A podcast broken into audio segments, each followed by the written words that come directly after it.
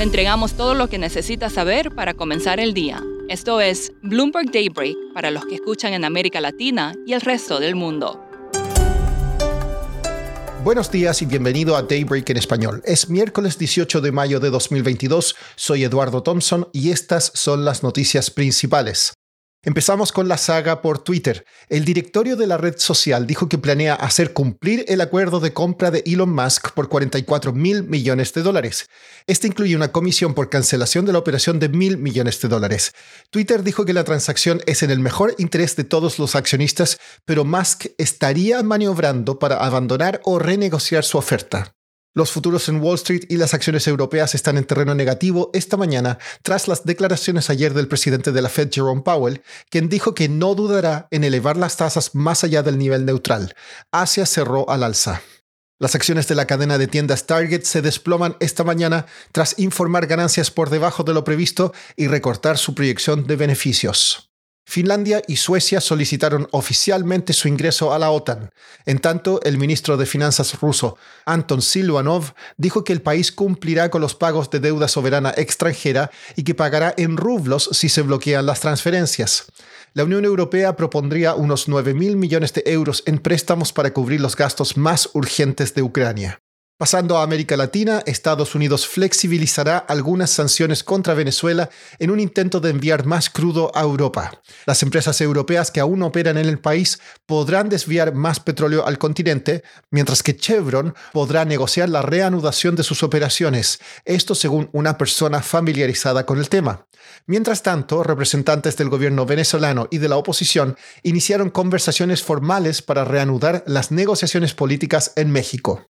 En Brasil, el presidente Jair Bolsonaro presentó una denuncia contra el juez del Tribunal Supremo Alexandre de Moraes por presunto abuso de poder. Moraes está investigando a Bolsonaro y a sus aliados por la supuesta difusión de afirmaciones falsas sobre el sistema de votación del país y por asistir a actos antidemocráticos. El Banco de México no elevará necesariamente las tasas de interés al unísono de la Fed a lo largo de todo el ciclo de ajustes, dijo el subgobernador Gerardo Esquivel en una entrevista con Bloomberg. Banjico tradicionalmente ha tendido a igualar los aumentos de la Fed para evitar desestabilizar los flujos de capital que podrían tener un impacto en el peso. En Chile, el gobierno del izquierdista Gabriel Boric anunció un estado de emergencia acotado que permitirá desplegar al ejército en partes del sur del país para proveer seguridad en caminos y carreteras. Esto tras continuos ataques incendiarios de grupos extremistas por los derechos indígenas. Hoy comienza en Ciudad de Panamá la cumbre Bloomberg New Economy Gateway Latin America. Hablé con Dan Cancel, editor gerente para América Latina de Bloomberg News, sobre quiénes son los principales invitados en este importante evento de dos días.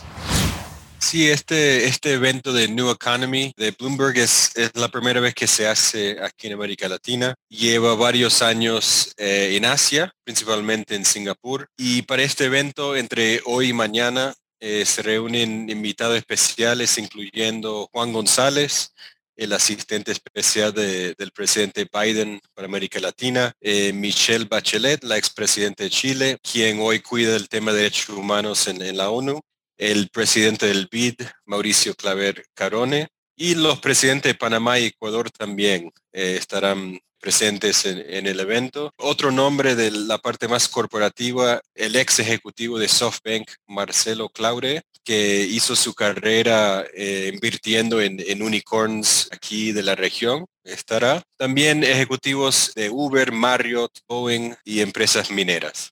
Dan, ¿cuáles serían los temas principales que se van a discutir? Principalmente están viendo la, digamos, cómo, dinamizar la, recuperación económica de la región después de la pandemia. Em, algunos desafíos existentes todavía sobre los supply chains que, están, em, digamos, agravando el tema de la inflación hoy en día. El tema de seguridad alimentaria, eh, el medio ambiente, también temas de ciudades, de, cómo hacerlas eh, más equitativas y por último, también van a hablar de, las criptomonedas y el uso de la región. También el tema de startups, que obviamente el, año 2022 se está pintando más desafiante para, para esa industria de tech en la región. Por último, The Wall Street Journal informó que investigadores federales encontraron un túnel para el contrabando de drogas de más de 500 metros de largo entre San Diego y Tijuana, México. El túnel cuenta con electricidad y un sistema de rieles. Eso es todo por hoy. Soy Eduardo Thompson.